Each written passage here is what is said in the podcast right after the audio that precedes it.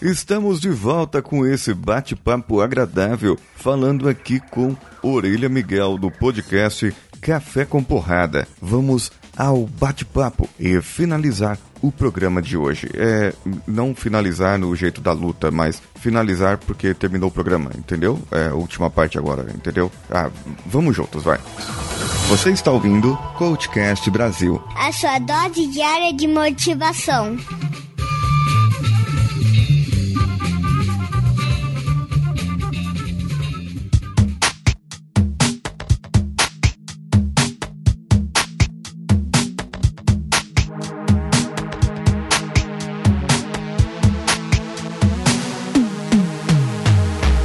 Agora, em questão de táticas. As táticas vai depender da técnica que o camarada usa, do tipo de luta que ele domina mais, uh, ou do desse estilo do, do, do, lutador ser mais provocativo ou mais quietão. Como que seria isso aí? É, tem o, o, o, lutador, quando é muito completo, ele consegue juntar isso tudo, né? Ele consegue juntar, juntar a provocação que ele sabe fazer, ele sabe é, usa as técnicas que ele aprendeu na academia, que ele treina no dia a dia, mas tem gente que na hora trava, né? A parte da luta e só sabe brincar.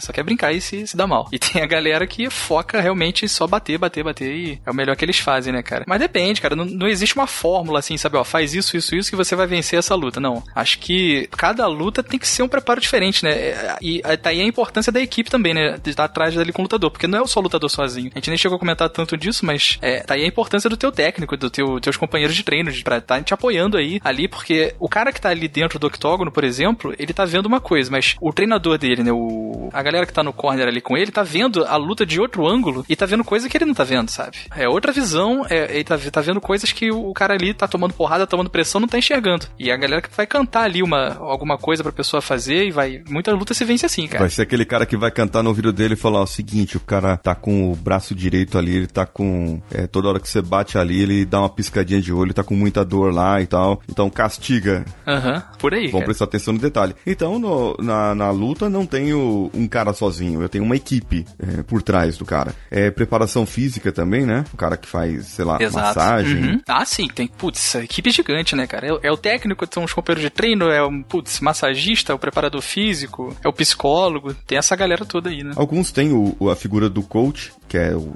esse coach que ou, ou, o papel do psicólogo ou o coach que faz a, o processo que é o, o mental, o processo mental com esse camarada para ele é, o técnico cuida da técnica do, do, que ele sabe fazer. E aqui é bem legal a gente ver essa separação do coach. Muita gente tem essa dúvida aí. O técnico é o, é o cara que sabe lutar. É o cara que sabe lutar. Ele conhece aquela luta ele como você disse ele está enxergando a luta de fora está te auxiliando ali durante a luta. O papel do coach no caso, é o cara que ele vai te preparar psicologicamente, motivacionalmente, emocionalmente, para que você entre e suba aquelas escadinhas da melhor maneira possível e com sangue nos olhos para você poder arrebentar o adversário. Pois é, tem, tem que entrar bem confiante. Exato, exato. É o cara que vai ajudar você a aumentar a autoconfiança para entrar. Por exemplo, se, a, se você na competição do karatê lá, né, quando você era criança, fosse fazer, tivesse tido esse preparo antes, você já entrava com outra cabeça cabeça para já entrava já para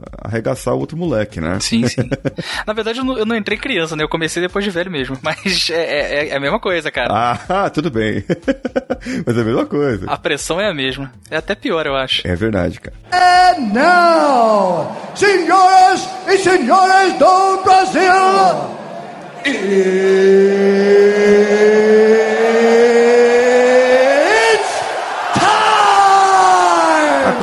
uma coisa que eu andei lendo, vendo, e eu queria tirar dúvida aí, ver se você sabe, já que você é o grande especialista uhum. da noite, né, nessa luta principal da noite aqui, eu quero saber sobre repetição e aprendizado. Porque nós temos uma grande frase de um célebre guru da área de aprendizagem, que ele fala que a repetição é a mãe do aprendizado. Então, se você repetir várias coisas, várias vezes aquilo, você vai aprender. E aí depois tem aí toda a teoria do hábito e comportamento, que primeiro acreditava-se que era 21 dias e hoje já estamos com 66 dias, ou seja, para você criar um hábito não é tão simples assim. Você tem que repetir esse hábito por até 66 dias, então ele se torna um hábito para você. Agora no caso da luta, o camarada ele tem vários tipos de adversários, certo? Ele tem as técnicas que ele domina, os golpes, né? Que ele tem que saber os golpes ali, dar o golpe certo na hora certa, com eficácia, né, para poder, porque se ele errar, eu já vi luta aí que o camarada foi dar o chute, o chute era certeiro, mas é aquele lá, aí se pega, né?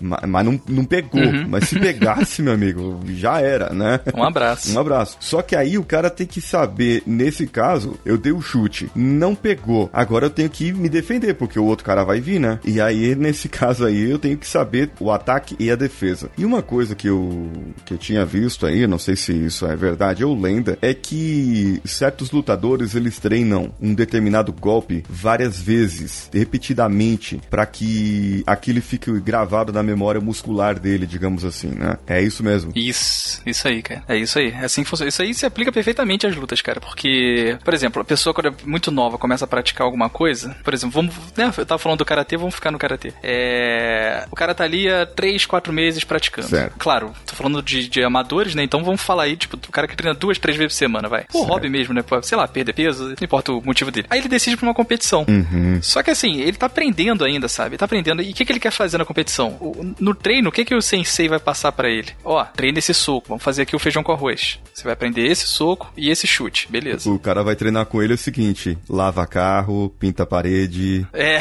isso, tipo isso, tipo isso. Conserta cerca. Chega na hora da competição, o cara pensa que é o Van Damme e quer dar voadora, sabe? Quer dar chute rodado, quer dar pirueta, quer fazer isso, fazer aquilo, quer pensar no circo. E se termina se dando mal, sabe? Que foi o que você falou. E agora? Errei esse chute, errei soco, o que, que eu faço? Você não faz, né, meu filho? Você toma porrada porque você não sabe o que fazer. então, é, esse, essa é a importância da repetição, cara. Não tô dizendo que você não, não tem que ir pra uma competição, a galera que tá ouvindo aí, né, que pretende praticar um dia, não é que você não, não pode ir pra uma competição muito, muito cedo. Você pode ir, mas faz o básico, sabe? E é aquilo, a, a repetição, Paulinho, é. Cara, karatê, assim, meu, meu sensei ele sempre falou que karatê é chato demais, é, você tem que gostar muito, sabe? Ou você gosta muito ou você odeia de cara. Porque é muito repetitivo, sabe? Não tem mistério. Você quer aprender a dar esse soco aqui, meu filho? Então vai lá, faz aí, 100 vezes. Vamos lá, beleza. Agora troca o lado, faz do outro lado também, pra você não ficar bom só de um lado, né? E assim vai. Agora vamos fazer esse chute aqui, vamos lá, 100 vezes para cada lado. E qualquer uma, sabe? Falando do karatê, mas tipo, judô. Judô a galera fica boa de queda, aprende a derrubar os outros, por quê? Porque ele derruba o colega de treino deles, tipo, 100, 200 vezes por treino, sabe? Não tem mistério. É fazer aquilo ali sem parar, sem parar, sem parar. O lance da memória muscular que você falou. Porque aquilo ali, na hora da luta, na hora que vai bater o nervosismo, ele faz sem pensar, sabe? Na hora da luta ali, ele não vai chegar e falar, calma aí, e se eu der esse soco aqui desse jeito? Não, o, o soco já saiu, sabe? Antes dele pensar, o soco já tá saindo no lugar certo, ele já sabe o que fazer. Ou ele tá recebendo, né? Ou tá recebendo. Mas é que tá, não serve só pro ataque o treino, né? Tipo, a, a, vale a defesa. Você falou o lance, desse chute, e agora o que, que eu faço? Mas, tipo, a guarda dele já tá alta, ele já tá se protegendo ali, sabe? Ele já sabe o que fazer. Essa é a importância aí, cara. Repetição, não tem, não tem mistério, cara. Artes marciais, a luta que for, a, a arte marcial que você escolher, não tem mistério, vai ser isso aí. Basicamente é repetição, repetição, repetição. Assim, só assim você vai ficar bom É mesmo. muito legal isso. E isso é bom até para crianças, por exemplo, que treina a disciplina, né? A sim, criança sim, treina demais. a disciplina. Meu filho, ele desistiu do judô e falou: "Não quero. O professor só manda a gente dar cambalhota, só dar cambalhota." Criança é muito engraçada, né, cara? É, é porque ele tava ensinando, ele tinha o quê? Tinha sete anos. O professor tava ensinando a cair, né? É o mais importante, né? Do judô é a parte mais importante no começo. Se você não souber, você se machuca. Exato. Eu, eu, eu treino uma arte marcial que, que é muito importante para mim, que é patinação, né? Porque eu luto para não cair no chão, entendeu? faz é. bem, faz bem. Mas é o que acontece é o seguinte, é, é engraçado esse negócio da repetição, porque isso serve para um monte de coisa, né? Mas a primeira coisa que eu, que quando eu fui aprender a patinar, tive duas professoras, uma em BH e, e uma lá em Aracaju. Eu tava fazendo as viagens que eu faço, falei, ah, vou, vou aprender isso aí, né? Achei legal, assim, o pessoal andando de patins ali e tal, na, na beira da praia, pô, bacana. Aí eu fui para BH, a professora era meio militar militar, né? Aí ela falou, calçou patins? Falei, calcei. Agora cai. Eu olhei pra cara dela e falei, como assim? Cai? Você tem que aprender a cair Como primeiro. assim, né, cara? Você tem que gravar uma coisa, você vai cair, só que você tem que saber cair. Porque muita gente machuca o cox porque ela cai de, de bunda, né? E, e aí se ferra tal. Até skate também, o pessoal se ferra por causa disso. Aí ela ensinou, eu aprendi, né, a cair, então eu sei cair, por exemplo. Quando eu vejo que eu vou cair, eu não impeço a queda, porque quando você impede a queda, você tende a, a ir pra trás, né? E dá de Uhum. pulmão no chão e ficar sem ar. Nossa, horrível. É, horrível. Então eu aprendi a cair e tal, não sei o que, uso as cotoveleiras, tornozeleira e tal e tudo mais, né? É, armadura, essas coisas que eu uso. Quase um cavaleiro do zodíaco, né, cara? Quase, quase o Cavaleiro do Zodíaco. Só não. não, não ergo as mãos pro alto, né? E não solta o poder. Mas é engraçado, cara, porque assim, você vê, repetição na luta, esse esquema da patinação, o cara que vai treinar pra fazer uma acrobacia, o cara treina e ele começa de baixo. O que é engraçado, realmente, aí a gente volta no começo da nossa, nossa conversa, é que tem tantos meandros. O cara treina tanto, imagina quantas faixas você tem no judô, quantas faixas você tem no karatê, no jiu-jitsu, até você chegar na última e ser o, o bonzão naquilo, e você se formou com mais milhares, centenas de pessoas que também são boas como você naquilo. Eles estão se formando na mesma faixa que você. Então você não é melhor que ninguém ali. Você talvez você domine um pouco mais uma técnica ou outra e aí o seu psicológico naquela dia da luta, se ele estiver bem preparado, vai fazer você vencer ou não, né? Isso é interessante. Mas para aprender, a gente sabe que você tem que repetir. Então, ouça esse episódio novamente, desde o começo. Repete, repete. Quando você estiver cansado, tiver de saco cheio, repete mais um pouquinho. Gravar bem isso aqui.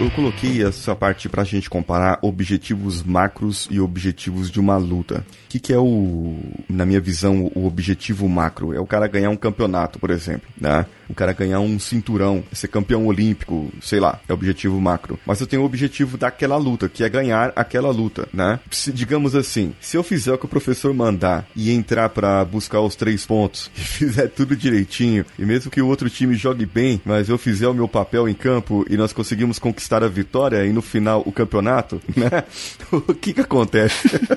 Esse é aquele cara que você falou, né? Aham. É, nesse caso aqui, qual que seria, como que a gente poderia comparar, e a gente pode já comparar nesse caso, na- os objetivos de uma luta no nosso dia a dia, que nós não somos lutadores de arte marcial alguma, é, nós somos trabalhadores e temos nossos hobbies e nossas coisas. Então você tem o objetivo de uma luta, ganhar aquela luta e você se prepara para aquela. E depois que você venceu aquela luta, você vai para a próxima, né? É, já dizia Rock, né? É, degrau a degrau que você vai conseguindo subir. No caso nosso, da nossa vida, como é que você separaria e compararia com isso? Os objetivos de uma luta diária do nosso dia a dia e os objetivos do nosso campeonato. Eu não sei qual que seria o campeonato, mas campeonato da vida, vamos dizer assim, né? É, o campeonato de não ser um babaca na vida, por exemplo. É um, é um bom É objetivo, difícil. né? Esse é difícil de vencer, né? Isso é difícil. Cara, dif- difícil essa, cara. É. Cara, acho que, nossa, dá pra comparar, acho que desde o momento que você acorda até o final do seu dia, né? Dá- será que dá pra dizer isso? Que, tipo, a primeira luta dessa competição é, é você ter disposição e coragem de encarar esse mundo fudido que a gente vive e talvez o, o chefão, né? O último adversário, o cara que vai te dar a medalha de ouro, é, sei lá, você voltar pra casa e com sensação de dever cumprido, cara. Acho que talvez isso dá pra comparar com, com a competição, né? Porque você foi lá, enfrentou adversários mil ali no seu dia e esses adversários, putz, cara, é o quê? É, porra, é trânsito, é, é vizinho, é cara chato no seu trabalho, é seu patrão, não sei, é o restaurante que você foi almoçar e te atenderam mal. tudo tudo te, te irritando e testando tua mente ali. o motoboy buzinando na orelha. Porra! Arrancando teu retrovisor, né, filha da puta? mas não, mas o. Acho que depois disso tudo, você chega vivo, cara, em casa, com teu psicológico ok, sabe? Eu acho que você venceu essa competição, cara. Ou essa Venceu. luta, né? Depende, porque considerando que, que foi só um dia, né? Que amanhã tem mais, então foi, foi uma luta, mas. Isso. Depende, não sei se dá pra encarar como uma luta ou como uma competição, mas. É, você venceu essa luta, né? acho que é mais ou menos por aí. Aí no final do mês você recebeu seu salário. Aí você perdeu, né? Entendeu? Aí o seu salário você compara com a, uma medalha de honra ao mérito, né? Aquela medalhinha de, de cobre que a gente compra pra dar pra criança de Isso, presente. mas, tem, mas que tem seu Tem seu valor, né, cara? Tem, um- tem tem um valor, valor, sentimental caramba. ali. Pelo menos você sabe que um dia ele vai cair e ele é seu, né? Depois você pagou as contas, já era. Ah, é, tá aí, eu acho que é um dos piores adversários, hein, cara? Boletos, boletos são É, bravos. boletos são- Não falamos de eles boletos. são bravos, cara. São cada dia uma luta. Aqui em casa a gente brinca às vezes. Porque a gente vai tudo pra casa da minha sogra e as peruas escolares passam lá. Então, uma leva a minha mais nova, passa 10 para 7 da manhã. A outra passa 7 e 10 pra levar o meu, meu filho e minha sobrinha. Aí, quando quando passa as peruas, a gente fala fase 1 completa. Vamos pra próxima agora. É tipo É isso. um jogo, cara. É um jogo, cara. Pode crer. Porque às vezes é até tão corrido. Eu, eu- esses dias eu tava falando, eu vou levar meu gravador pra gravar um podcast da família, cara. Porque assim, putz, faz isso, eu, cara. eu acho que vai ser legal, vai ser legal. Gravar o ambiente ali, um brigando com o outro, tal, não sei o que, fica legal. A grande família em, em podcast agora. Acho válido. É. And now, senhoras e senhores do Brasil, it's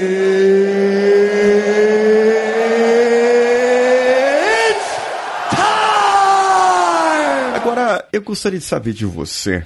Aquele momento que você chegou e olhou no fundo dos olhos daquele lutador que estava aparecendo na televisão. Pode ser o Conan, que, o, o Conan McGregor, né? Que você idolatra, adora e bate palmas e, e vibra toda vez que ele aparece. Tenho tatuado ele nas minhas costas? Ainda Tem, não, mas isso. quem sabe.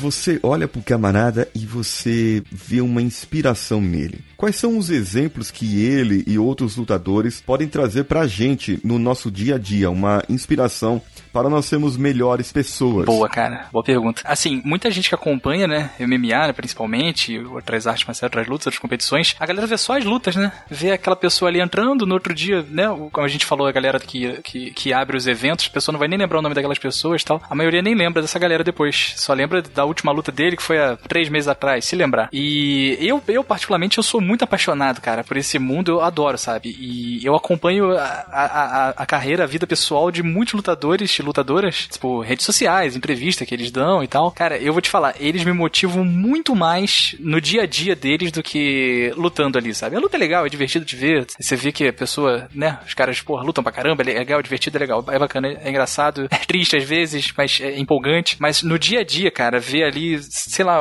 às vezes é um videozinho que o cara faz no Instagram, às vezes é uma coisa que ele falou no Twitter, sabe? É uma entrevista que ele deu. Isso me motiva muito mais, cara. Me motiva muito mais. O, o Conor McGregor, a gente falou do Conor. Ele é um cara que é muito odiado. Todo mundo fala, que quem conhece mais assim, fala que ele é um palhaço, né? O cara só sabe fazer graça. Mas é, a pessoa não vê, vamos chamar o lado humano dele, o, o, o, o lado bom do cara. Por exemplo, ele, ninguém, todo mundo vê ele, tipo, tirando onda com terno e, e com carrão e mansão. Mas, cara, ninguém sabe que o cara era encanador na adolescência, sabe? Que ele batalhou pra caralho pra chegar ali onde ele tá. Ninguém vê isso. Quem vê as entrevistas vê que é tipo, apesar das brincadeiras, das provocações e tudo, você vê que o cara é um profissional, sabe? Você sabe que o cara tá só fazendo o trabalho dele. Ele tá garantindo dele ali da família, sacou? Putz, uma atitude bonita dele pro pessoal ver aí como é que ele, como é que ele é humano, né? Foi na época que ele ia lutar com o José Aldo, isso em 2015, se eu, é, 2015, se eu não me engano. É, um fã dele, uma criança, um irlandês, que tava internado no hospital. Lá na Irlanda, o moleque tava fazendo um tratamento contra a leucemia, se eu não me engano. E tava muito mal. O moleque tava muito mal, muito mal, muito mal mesmo. Tava nas últimas. E, cara, o Conor não deve nada pra ninguém, sacou? Ele não tinha obrigação nenhuma de fazer nada. Mas o que que ele fez? Ele, sabe, ele, ele fez uma ligação pra esse moleque, sacou? Ele fez uma ligação e tipo, cara, putz, muito obrigado pelo apoio. Né? Não, não vou saber exatamente o que ele falou, mas coisa desse tipo, né? Obrigado pelo apoio, obrigado por me assistir. Força aí nessa tua luta, sabe? Tô contigo aqui. E pode ter certeza que depois que eu, eu pegar esse cinturão aqui, eu vou levar aí pra você ver, cara. A gente vai tirar foto, aquela coisa toda, né? Infelizmente, o menino faleceu antes disso, vida. antes dele conseguir o cinturão,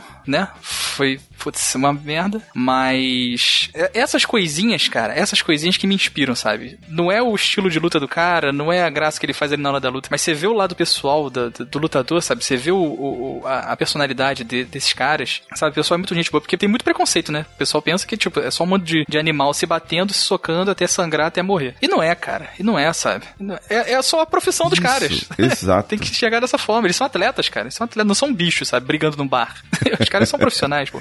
É, o, o cara olha assim, é, e é preciso ter muita inteligência para que isso aconteça. Porque, por exemplo, eles têm um tipo de inteligência que eu não tenho. Mas não é porque eu sou expert em, sei lá, eu sou nerdão aqui que manjo tudo sobre tudo da, das matemáticas que, que o cara ele não sabe de nada. Não, eu não, não consigo desviar de um soco porque eu não consigo calcular mentalmente 2 é, milímetros de distância, entendeu? E o cara ele sabe ali, a inteligência dele tá nessa, nessa área, a, a inteligência espacial, né? Hoje já se vêem, já se falam é, mais sobre isso, a inteligência espacial, os nove tipos de inteligências, né, que existe. Se você for levar em conta isso aí, né, nós temos aí o Neymar, por exemplo. Ah, o Neymar, os caras falam, ah, o Neymar não estudou, não fez a quarta série, né? Mas o que, que ele vai fazer depois de, de, jogar futebol? Não interessa, o cara tá rico, milionário, entendeu? É, não importa. E pois você é. que, que fez mestrado e doutorado,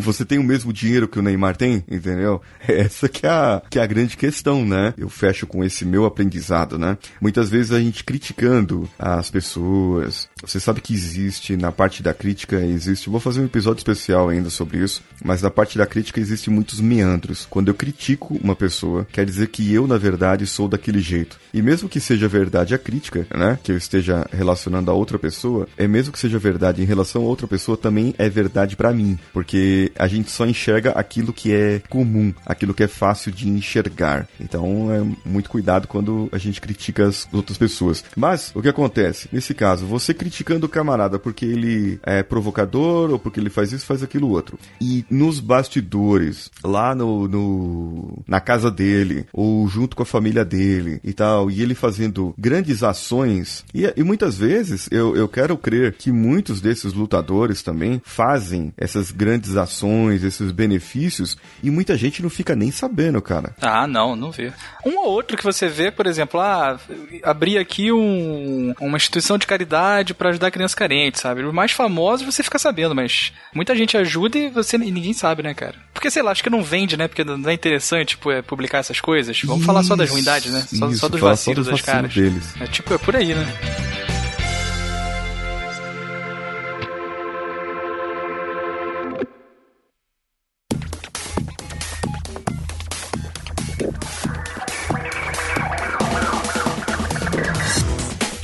Eu gostaria que você dissesse de. Já falamos de onde você é, mas como que as pessoas podem ouvir e saber mais sobre lutinhas. Cara, quem quiser saber sobre lutinhas de uma forma, ó, Paulinho, uma forma que uma coisa que eu me orgulho nessa podosfera é em dizer que o Café com Porrada é o único podcast que consegue falar é. de MMA, de artes marciais, de uma forma que não deixa a pessoa com sono e a pessoa que nunca viu aquilo ali, nunca se interessou, ela passa a se interessar, cara. E a pessoa acha graça do jeito que a gente fala, porque antes de, antes de sermos, uh, entre aspas, gigantes, né, especialistas em MMA, é, é, todo mundo é muito fã, sabe? todo mundo é muito bem humorado e engraçado, cara. Então, uhum. você quer conhecer um pouco mais, né, sobre esse mundo aí, sobre um pouco daquilo que a gente falou aqui, você ouve o Café com Porrada, cara. Ouve o Café com Porrada porque vai ser divertido. É, mesmo que você não entenda alguns nomes, alguns termos, o cafezinho é, é, muito acessível, sabe? E é tipo, não é o. A gente não, não tem nenhum, tipo, não tem nenhum jornalista ali, sabe? Não tem nenhum especialista. É, somos fãs, cara. Somos fãs dessa parada, somos praticantes, somos fãs, somos apaixonados por isso. Cara, a uhum. sensação de quem ouve, eu acho que é de quem tá numa mesa de bar falando com, com os amigos, sabe? Tipo, brincando e fazendo piada o tempo todo. E informando, sim. Por que não? Eu acho que muita gente deixa de ouvir o Café Porrada porque pensa que é um podcast de MMA. Acho que isso assusta um pouco, uhum. sabe? Ah, MMA uhum. não me interessa, não vou ouvir. Mas então, não é. Café Porrada não é um podcast de MMA. Mas como eu disse, é o único que consegue falar de MMA de uma forma decente que vai te interessar. E a gente fala, cara, muito de cotidiano, muitas histórias Aham. das nossas vidas, muitas experiências pessoais. e o cafezinho também tem uma coisa muito legal que são. Não, não é um podcast Isso. padrão, né? Eu gosto de falar que, que é muito diferentão. É um podcast diferentão porque tem vários quadros, cara, e tem participantes de tudo quanto é canto do Brasil. E é sempre aleatório, são temas aleatórios que a gente discute ali. Não tem muita regra, sabe? Mas não é feito, sabe, a moda caralho. É bem feitinho. E, cara, eu Sim. garanto, eu garanto que o pessoal vai se divertir muito. Então, pra quem quiser ouvir, pra você que tá ouvindo mais no futuro, é, você vai ouvir em cafécomporrada.com.br. Eu não sei quando o Paulinho vai publicar esse episódio, mas caso você não encontre esse site, você entra no soundcloud.com.br café com porrada Aham. ou procura aí Café com Porrada no seu agregador preferido, que eu garanto que você vai, vai se divertir demais, cara. Vai ser muito foda. Eu vou deixar os links aqui. Eu não ouço Café com Porrada, quem ouve é minha mãe, né? Mas ela falou que é muito bom. Ai, cara. E Paulinho, cara, muito obrigado. Eu curti demais. Eu, eu tava meio nervoso mesmo no começo. Eu pensei, cara, Paulinho cham- me chamou pra falar sério, assim, o que que eu vou falar, né? Mas, cara, conversa boa, papo bom, fluiu bem. Acho que deu pra entreter essa galera aí nesses um, dois ou três episódios. Eu não sei como você dividiu isso. Mas acho que valeu a pena, cara. Eu me diverti pra caralho, valeu mesmo. Muito obrigado você. E nós nos vemos por aí nas podosferas, nos grupos do Telegram e sempre estaremos prontos pra defender um amiguinho ou outro da treta, né? Opa, sempre. Sempre, sempre. sempre defendendo os oprimidos aí. Os fracos e os oprimidos.